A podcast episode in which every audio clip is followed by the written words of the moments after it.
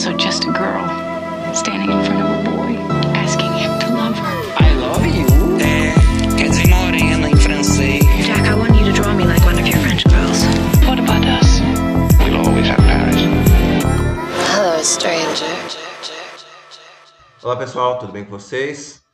Sou o Thiago Maia, tô aqui com Larissa, minha digníssima esposa, pra gente falar hoje de Adão Negro, novo filme da DC, né? Esse filme teve até uma polêmica na internet esses dias e tal. Mas enfim, a gente tirou, fez uma pausa aqui na nossa programação. A gente tá com a programação muito corrida, coisas de, de casamento, tudo mais e tal. Mas a gente fez essa pausa para ir no cinema. Ver Adão Negro, não fizemos, Larissa? Oi, pessoal, tudo bem com vocês? Estamos aqui é, em uma semana antes do casamento já. Vocês notaram que a gente sumiu do feed e a gente promete voltar com mais frequência quando tudo isso passar. Mas é, eu convenci Thiago a assistir o filme acreditando que era o filme da Bruna Marquezine. Fui tapeada nesse sentido. Não era o filme dela. Mas eu acho que é interessante, é um filme interessante da gente trazer de volta aqui para o Supercuts, porque assim como eu fui levada a acreditar em alguma coisa e fui parar no cinema, acho que muitos de vocês também podem ter ido ao cinema aí para dar sequência. A gente sabe que tem muita gente aqui que escuta os Supercuts e que vai nesses filmes de super-herói e acompanha é, toda essa história. É, com, com, certeza sim. A gente sabe que o público para cinema de super-herói é um público tem se mantido grande e largo ao longo dos anos e não é muito o nosso gosto, a gente já falou várias vezes assim, aqui, mas eu, eu acho assim, a gente foi ver o filme, o filme me interessou em uma certa medida, assim, apesar de que acho que nem eu nem, nem Larissa, assim, ficamos particularmente grandes fãs do filme, mas vamos ver o que, que a gente tem para falar hoje, né, Lari? É, eu acho que é, é sempre diferente a experiência quando a gente traz um filme de super-herói, porque esses filmes, assim, eles dependem muito do contexto é, geral, né? Então, é um filme do lançamento e, e, e, depende muito da recepção do público. Ele acabou estreando ali junto com a Mostra de São Paulo, então a gente sabe que a maioria dos críticos está dedicada à mostra, com razão, eu também queria estar nesse momento. Sim. Inclusive, abraço a todos os nossos amigos de São Paulo, abraço ao Gabriel, que fez a cobertura bacana para nós aqui da Amostra do Rio. Eu acho que sem mais delongas a gente pode falar. É, só antes de eu começar o filme, eu acho que é, é, bom dizer assim, a gente não é muito fã da DC nem da Marvel, assim, a gente não tem muito lado nessa briga e tal. Pra, pra gente é tudo meio que a mesma coisa, assim, filme de super-herói, e tem os exemplos mais competentes, os menos competentes, mas no geral, assim, é difícil eu gostar de filmes da DC e você. Eu falei da, de um filme da DC que foi a Liga da Justiça lá no Cinemático. Então, se vocês quiserem aí aprofundar nesse universo, eu tenho episódio lá. A gente falou um pouquinho sobre a Liga da Justiça do Zack Snyder, né? Acho que é um filme bem diferente desse, uma dinâmica diferente. Porém, eu acho que isso de separar também o universo Marvel do universo DC é, chegou num ponto que está muito complicado, porque a sensação que eu tenho é que tudo caminhou mais ou menos para a mesma linha e os filmes estão se misturando. Tanto é que eu demorei a entender que era da DC e não era da Marvel. E a DC ela trouxe um pouco mais de leveza, que antes a gente via somente nos filmes da Marvel, ao mesmo tempo que a Marvel deixou os filmes mais sérios. Então eu acho que tem um equilíbrio aí. E vale a gente ler a sinopse e começar a falar do filme, né? Bora lá. O poderoso Adão Negro é libertado de sua tumba para lançar sua justiça cruel sobre a terra. Eu acho que a gente pode começar abordando é, as partes meio assim positivas do filme, se é que elas têm. É, o Adão Negro, que vale dizer, interpretado pelo Dwayne Johnson, famoso The Rock, né? E aqui o, o, o The Rock, ele realmente dá uma, uma, um olhar diferente a esse caminho de super-heróis que a gente tá, estava acostumado nos últimos 3, 4, 5, 6, 7, 8, 9, 10 anos aí. É, assim, nessa última leva de filmes de super-herói, é até engraçado como o The Rock não esteve presente, né? Assim, ele um é, um candidato aí para ser qualquer super-herói que você imaginasse pela sua pela Estrutura estrutura corporal. corporal e tal. E, e finalmente acharam um para ele, né? E, e dá uma é, acho que já começa uma, uma pegada diferente assim, é, é, em alguma medida assim, se eu tivesse que elogiar alguma coisa do, do filme, do roteiro assim, é que esse- se escala um, um, um ator, um personagem assim, que parece que é feito para ser um grande super-herói, uma figura mítica e etc e tal, assim, né? Então, para quem gosta de analisar filmes de super-herói por esse olhar mais clássico, esse olhar mais, é, enfim, assim, já, já em- da, da, da mistificação, assim, do, do super-herói, eu acho que o, o Adão Negro, pelo menos, ele tinha alguns ingredientes aí para potencialmente dar certo, né? E, e eu, eu acho que ele tem uma certa personalidade ali no personagem ao longo do filme, né?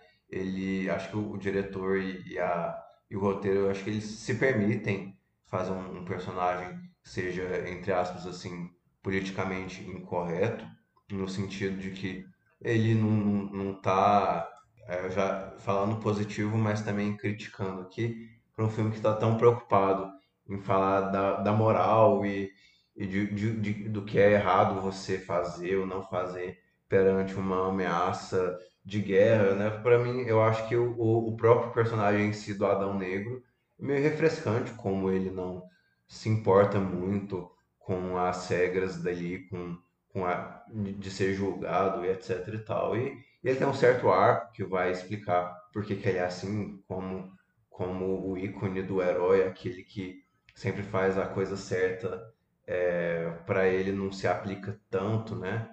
Enfim, eu hum, dizer que eu gostei do filme talvez seja forte, mas é, essa certa noção foi, foi algo que me acompanhou, foi uma sensação que me acompanhou durante quase todo o filme, assim. É, eu acho que assim tem tinha muito potencial de história mesmo. Você percebe que a, a história do Adão Negro meio que precede, né, ao filme ali. É interessante, é uma, uma base interessante até para ser explorada politicamente, socialmente hoje. Eu acho que tem, tem material ali para ser extraído. É, você falou muitas coisas que eu queria comentar. Então, primeiro, essa parte da história, que eu acho que é bem interessante. Outra coisa, o The Rock, pra mim, ele marcou como personagem que ele fez a Fada do Dente. Em um filme ele fez isso e eu lembro de passar na sessão da tarde. E é uma imagem completamente diferente desse, desse super-herói que deram na mão dele, né? Porque ele tem aquela, aquele jeito de brutamontes muito dócil, né? E no filme não é bem isso, o personagem. É, ao mesmo tempo, eu gosto do plot do, do filme, assim, de como ele transforma esse personagem é, herói, vilão, deus, escravo, né? Ele, ele brinca muito com essas realidades e gosto como ele faz isso. Eu acho que das experiências recentes, é, ele não é a pior experiência, assim. É, tem- tanto dentro do universo de super-herói como fora dele também, dos filmes que eu tenho assistido de estreia. Eu sinto que o cinema está cada dia mais próximo da fantasia, só que ao mesmo tempo mais distante dos aspectos da fantasia que eu gosto de ver, assim, essa, essa noção de fantasia de verdade. Eu acho que o cinema de super-herói meio que mudou um pouco desse conceito, é, então eu sinto falta disso. No filme, ele por ser um personagem muito sério, os personagens complementares ali para a história são o alívio cômico, né, no, no geral. É, então, os outros personagens da Liga da Justiça, você percebe quase que um Guardiões da Galáxia, uma tentativa de um grupo meio brincalhão. Acho que essa parte totalmente falha do filme, não se sustenta assim. Acho que a parte do Adão Negro, as suas origens, um filme de origem mesmo do personagem, acho muito mais interessante do que a tentativa de inseri-lo num contexto atual da Liga da Justiça, né? Que eu acho que é a tentativa ali. E então eu acho que essa parte fica muito pobre perto do que ele poderia ser se ele fosse só um filme de origem, igual a gente viu no Mulher Maravilha, por exemplo. Então, mas é engraçado a gente estar tá falando com tanta seriedade de um filme desse, sabe? Porque eu acho que não tem tanta substância assim pra gente tirar o elixir do cinema e, enfim, se desenvolver. Eu acho que é meio ridículo por esse ponto. Eu acho que cabe aqui a gente comentar que tem um filme do diretor do Jean Collet Serra, ou Serra, é, que a gente gostou, que é o Jungle Cruise com o The Rock também, né? Que é um filme, é, um filme também com hollywoodiano, tudo mais e tal, mas que parece que é um filme é, genuinamente charmoso, que não se leva tanto a sério, que sabe entreter, né? E aqui, pelo menos assim, na minha opinião, né? É, é que eu, não é que esses filmes não é, não se levam a sério ou não se levam a sério, né? A gente sempre fala da, da saturação de filmes de super-herói e tal, e você vê é, em vários aspectos, assim, na, na construção dos personagens, na estrutura do filme, como esses filmes parece que dependem ali de música pop para conduzir os momentos, como se eles não fossem capazes assim de construir cinema por, por si próprios, assim, é diferente de, por exemplo, de um filme como Cruella, eu acho que acho que a música pop, a música pop naquele filme faz parte daquele daquela construção de universo e tudo mais. É, mas são filmes que além de se para além da, da repetição e tal, são filmes que não são ricos mesmo, assim, é, seja na forma como eles tratam da, de, de temáticas é, políticas, seja na forma como eles constroem a vida daqueles personagens, como eles envolvem a que tinha uma tal sociedade da justiça que, é, de novo, eu conheço zero de super-heróis e quadrinhos no geral. Era uma uma questão que eu não, eu não conhecia nada. Não sei se você já tinha ouvido falar dessa tal sociedade. Eu nunca tinha nem sequer ouvido falar e isso meio que saiu do filme sem, sem conhecê-los, assim.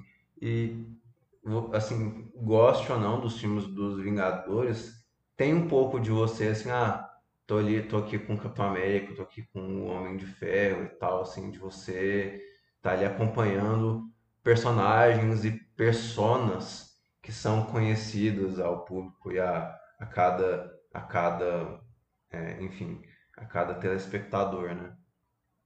E, e aqui, assim, é, é um filme muito para além do, do vazio de, de, ideias, assim, e tal. Ele é um filme que me incomoda quando ele fica tocando nessa, nessa questão da moral, assim, né? de, de, de, de provocar uma discussão sobre, sobre assim, é, um humanismo dentro de um contexto militar e fazer isso de uma forma meio, meio infantilizada mesmo tal e, e assim são tantos filmes que são feitos para um público infantil mas que são muito muito interessantes né? no, no abordar seja da fantasia seja da moralidade seja de um algo meio fabular e esses filmes de super-herói, nenhum deles tem, é, tem feito isso, né?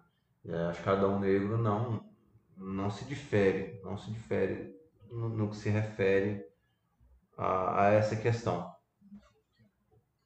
É, eu acho até aquela tentativa de colocar um personagem, uma criança, né, um pré-adolescente ali, eu acho que é uma forma de trazer esse, esse universo da DC para um público mais infantil, sim, também é algo comparativamente com a Marvel, era algo que a Marvel pegava muito mais essa, essa infância ali, né, dos 8 anos até 12 por aí, do que a DC. A DC você via uma galera bem mais velha é, sendo fã e acompanhando e tudo mais. E querendo ou não, é quando você tem 8 anos que você realmente consome brinquedos, ou pelo menos deveria, né, gente? Mas é, eu acho que essa dinâmica toda faz muito parte do nosso novo cinema, né? De como a gente vê esse cinema industrial dessas grandes produtoras e como isso se desenvolve. Eu acho que é uma tentativa, sim, de trazer, colocando aquela criança ali como quase personagem principal, né? O menino, ele é quase um, é, um estagiário de super-herói. E eu acho que isso traz um frescor muito legal para o filme. É, eu gosto de ver crianças assim em cena nesse mundo fantasioso, porque elas estão num universo muito natural para elas. Assim, acho que a, criança nesse universo, ela se permite muito mais. O personagem ele fica mais leve a história em volta dela parece fazer mais sentido. Você tem muito mais vontade de salvar uma criança do que salvar um adulto, por exemplo. E por aí vai. Então eu acho que é uma dinâmica interessante, sim, principalmente quando traz isso de mãe e filho, essa relação. Eu acho que tudo é muito pouco explorado. É, vejam bem, assim, eu não estou falando que o filme, meu Deus, é uma relação, a melhor relação de mãe e filho que eu já vi, não é nada disso. Mas eu acho que tem potencialidades ali que com o tempo podem ser é, exploradas em outros filmes, inclusive. Até esse menino mesmo estando né, nesse, nesse universo. É, sobre a cidade construída ali, a, a, parte da lenda mesmo, a parte épica, eu gostei muito e gostaria de ver mais. Assim. Eu gostei dessa da teoria, gostei de como é, eles tratam né, o desenvolvimento daquela cidade, a cultura de exploração. Só que eu acho que tudo é muito superficial. Eu acho que à medida que você tem que ligar o filme em um universo que pode expandir, é, o diretor mesmo e o roteirista ele fica mais limitado. O Jungle Cruise, que a gente, a gente já tem episódio do Jungle Cruise, inclusive. Eu acho que é um filme que nasceu de um brinquedo que já existia na Disney que fazia muito sucesso. Então é algo mais encaixotado, assim, você tem limites conhecidos para se trabalhar aquela história. Por mais que tudo bem, pode ser que venha acontecer uma sequência ou algo assim. Mas a história inicial você já está meio encaixadinha, pré-concebida. Que é o que aconteceu com Piratas do Caribe, por exemplo, que também era um brinquedo, virou um filme e fez muito sucesso na época. Eu lembro que Piratas do Caribe assim, lotava o cinema e, e todo mundo se envolvia muito com a história. E tiveram várias sequências e mesmo assim acho que teve engajamento do público da mesma forma. Acho que o problema não está na sequência, mas sim começar um filme pensando que ele precisa expandir. É, e trazer esses personagens da Liga da Justiça que não faz o menor sentido estarem ali para apresentá-los, igual eles apresentaram dois personagens novos, né, jovens, trazer essas carinhas novas para o universo, só que ao mesmo tempo é, sem, sem personalidade nenhuma. Eu acho que aqueles personagens novos, Concordo. tanto a Ventania como o, o outro lá, que eu não sei nem o nome, mas enfim. O que fica o grande que fica é grande, alguma coisa atômica, não sei. sem gracinha total. É muito sem graça, assim, muito. É, Parece que os bons super-heróis já acabaram, aí eles têm que ir na repescagem, achar novos personagens. E, e são personagens muito fracos, assim, por existência. E inseri-los em um filme tão, tão, tem tão, com tanta história ancestral mesmo, porque ele, ele carrega a história ancestral. É, faz uma mitologia de Antigo Egito, aquelas coisas, tem bem essa vibe. E aí é, são personagens que ficam muito limitados, muito inferiores. é, a própria Liga da Justiça fica ridícula, a Sociedade da Justiça ali fica ridícula perto do Adão Negro, o que não deveria acontecer, assim, pelo menos a, a Sociedade da Justiça ali seria o, o, o principal do filme, né? Mas aí a gente volta para aquela história de ser um filme de origem, mas ele também não, não é um filme de origem com muita personalidade e por aí vai. Eu acho que ele se perde nisso. Eu nem culpo o diretor, não, porque eu acho que ele é um bom diretor, se provou um bom É, diretor. pelo, é, Então eu acho que a questão não tá muito na mão dele, não. É, a gente sempre fala, assim, quando a gente falou de Liga da Justiça do Zack Snyder, a gente comenta essa questão de, de o filme se permitir, assim, contar uma história vívida dos, daqueles personagens, né? É, acho que o Zack Snyder, ele usa as quatro horas de filme para você conhecer aqueles personagens que ali estão, né? E, enfim, e, e eu acho que tem algo meio Mulher Maravilha 1984, assim, em termos de estrutura meio clássica e tal, de, de um, de um filme de super-herói, mas é tudo muito limitado, é tudo muito meio bobinho, assim, que, assim, se, se eu dissesse que me agradou, eu estaria mentindo, assim, sabe? É, é tudo muito superficial e, e muito bobinho mesmo. Acho que a palavra é, é bobinho e que nesse filme em particular não não combina muito porque tem tem uma estética é, meio assim, é, colonial, uma coisa, uma estética meio de exploração e tal. Então, é, eu acho que para esse filme em específico, assim, é, talvez precisasse que ele fosse feito com uma profundidade a mais, não necessariamente para um público super infantil. E assim, eu, eu confesso que eu não sei se esse filme tinha uma faixa etária ou uma censura é, infantil nem nada, então eu tô meio que especulando assim, é, é, isso eu confesso que é algo que me passou batido, sabe? É, mas não sei, assim, é, tam- também não, não, não vejo com bons olhos necessariamente filmes que sejam adultos. A gente viu aquele Esquadrão Suicida, que foi um dos filmes que nós menos gostamos aí dos últimos tempos. Ele é um filme que, em tese, é feito para adultos, é um filme muito violento, e, mas um filme muito, muito ruim também, né? A gente odiou aquele filme. É, é, é difícil pensar um filme que a gente gostou menos que esse, de super-herói ou não, né? Mas é, é isso, né? A, a DC tá nessa fase aí de, de querer fazer é, filmes com essa pegada. Eu, eu acho que o ma- maior elogio que eu conseguiria fazer ao filme é que eu tô relativamente tentado a ver uma, uma sequência no, no sentido de, de gostar do The Rock como um super-herói, né? É, o que não significa que eu sou particularmente tentado a pagar o ingresso para ver esse filme e tal, assim, ir ao cinema e ver numa grande sala 3 Não, é só uma. Já que eu já sei a história, talvez eu assistiria uma sequência, mas enfim, é um filme que, no, no fim das contas, ele deixa muita pouca coisa, né?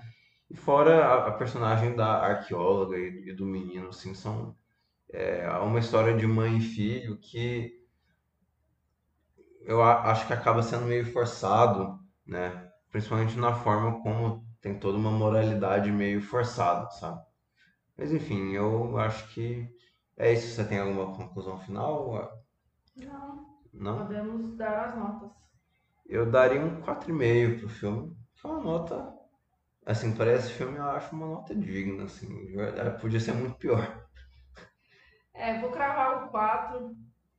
É, eu acho que eu concordo com o que você falou. Assim, eu não solto a mão desses filmes de super-herói, porque eu tenho a sensação que se eu deixar um pra trás, eu nunca mais vou conseguir é, voltar pro eixo e, e continuar assistindo. Então, vira e mexe, eu ainda assisto. Acho mais fácil assistir no cinema em casa, eu acabo deixando pra lá e não assisto. Então, ainda vou no cinema e participo do, do movimento cultural mesmo. E é isso, né? Até o próximo filme de super-herói aí. Eu não sei qual que é, Também não sei qual é. é. Vou esperar o da Bruna Marquezine e vou continuar indo em outros achando que é o dela até o dela chegar. Esse que é o resumo da ópera. Você quer dar alguma indicação? É, ué, vamos, vamos dar indicação.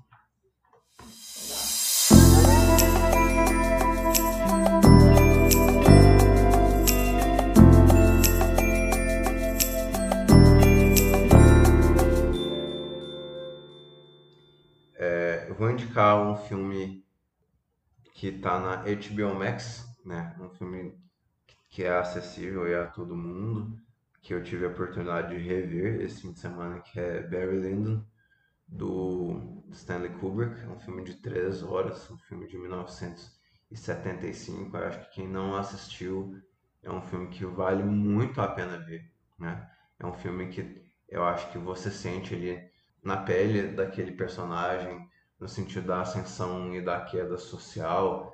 É um figurino maravilhoso mesmo. né? Tem, tem muito. É um filme muito rico, eu acho não, não tem muita coisa a, a se dizer, a, a não ser que realmente é um dos melhores filmes do Kubrick, um dos melhores dos anos 70, quiçá, né? É um filme que eu só teria elogios, assim, para falar. Se você por acaso não assistiu, vale a pena conferir.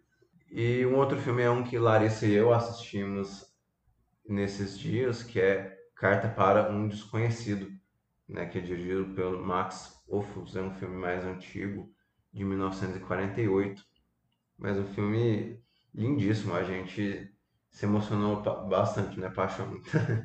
É um filme, para além do romantismo dele, assim, um filme com uma sofisticação muito alta. Eu, eu confesso que já vi algumas outras coisas desse diretor, mas estou longe de já ter visto tudo. Já quero conferir, é um diretor, é, um diretor muito bem, bem querido, assim, por mim. Max Ophüls fez filmes é, em alemão, fez filmes em francês, fez filmes em inglês e tem coisa boa em tudo que ele fez. E é isso, pessoal. Acho que o episódio de hoje foi um pouco mais curto, mas não- é um filme que não tinha tanto, um, um tema e um filme que não tinha tanto mais o que dizer. Mas a gente agradece a todos os amigos que sempre nos acompanham, sempre nos ouvem e estão lá falando com a gente no Twitter, no Instagram, enfim, nas redes sociais. E é isso, pessoal. Eu me despeço de vocês. Tchau, pessoal. Até a próxima. Valeu, pessoal. Lembrando que o Supercuts é arroba supercutspod, né? Nas redes para vocês nos seguirem. E tchau, tchau. Até a próxima. Say what again? I dare you, I dare you, I double dare you, motherfucker. Say what one more goddamn time. I'm sorry, Dave. I'm afraid I can't do that. He taught me keep your friends close, but your enemies closer. The Force will be with you. Always.